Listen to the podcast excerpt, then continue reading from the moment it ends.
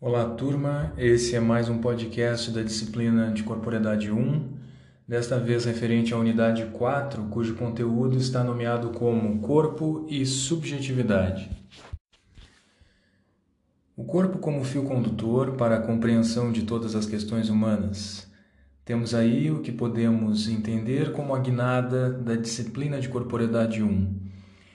O texto de Miguel Angel nos traz a concepção de Nietzsche sobre o corpo como a materialização da existência. Nesse sentido, seríamos o corpo em detrimento de o possuirmos. Entramos no cerne que articula as duas questões centrais em nossa jornada nesse semestre. Somos um corpo ou temos um corpo? O jogo com as palavras nos induz ao equívoco de tentarmos nos alinhar em um desses polos hum, acho isso ou acho aquilo. Para escaparmos dessa situação improdutiva, gostaria que vocês tomassem as questões, ampliando o foco e relacionando o conjunto dos conteúdos que estamos construindo. Friedrich Nietzsche foi um filósofo alemão do século XIX, inconformado com seu tempo suas ideias se tornaram extemporâneas e nos provocam o pensamento, inclusive sobre temas atuais. Mas o que nos interessa aqui, e Nietzsche nos ajuda nisso, é problematizarmos o quanto a cultura ocidental está alicerçada em uma tradição idealista em que, conforme o texto em questão, o homem é entendido como um ser eminentemente racional ou consciente Alguém cujo a existência é atribuída a um substrato imaterial e atemporal, alma ou espírito. Na tradição metafísica religiosa, desde Platão até a compreensão judaico-cristã, a alma foi exaltada como a essência do homem, como aquilo que merece toda a atenção e todo o cuidado. Em contraponto, o corpo, na condição temporal, carnal, material, será desvalorizado, questionado, até considerado como aquilo que condena o homem a uma existência de sofrimentos e pesares. Para além da crítica pela crítica, Nietzsche nos convida a repensar a condição humana a partir da carne, dos instintos, dos sentidos Vemos então surgir uma concepção não de sujeito, mas de subjetividade, ou seja, subjetividade como modos de existir enquanto sujeito.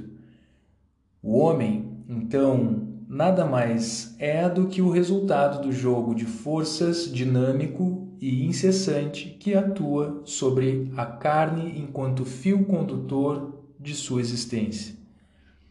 No entanto, Tal perspectiva não implica a relativização vazia de tudo e de todos. A subjetividade carnal é uma universalidade do absolutamente singular, ou seja, trata-se sobretudo de uma experiência singular, partilhável e comunicável.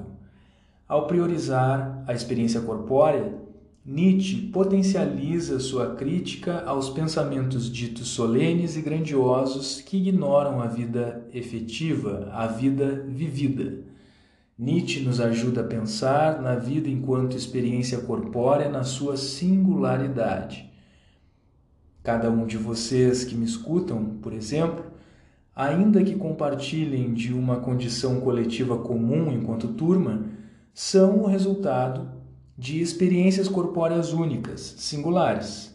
Pensar nessa condição é suficiente para compreendermos que o áudio que emito nesse momento será absorvido de diferentes modos de acordo com as, os agenciamentos que cada um e cada uma de vocês serão capazes de elaborar.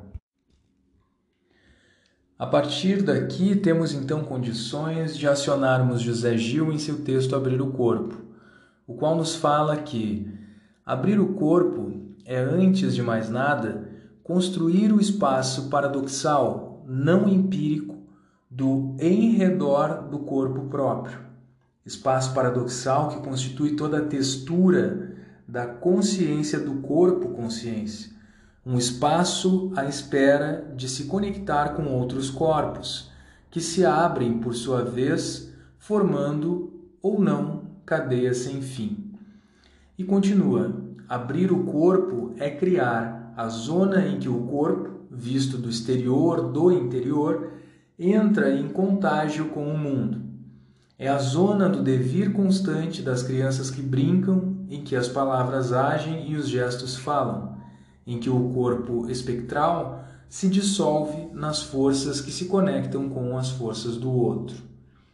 José Gil nos provoca ao exercício radical em direção à exploração das potencialidades do corpo como materialização da existência.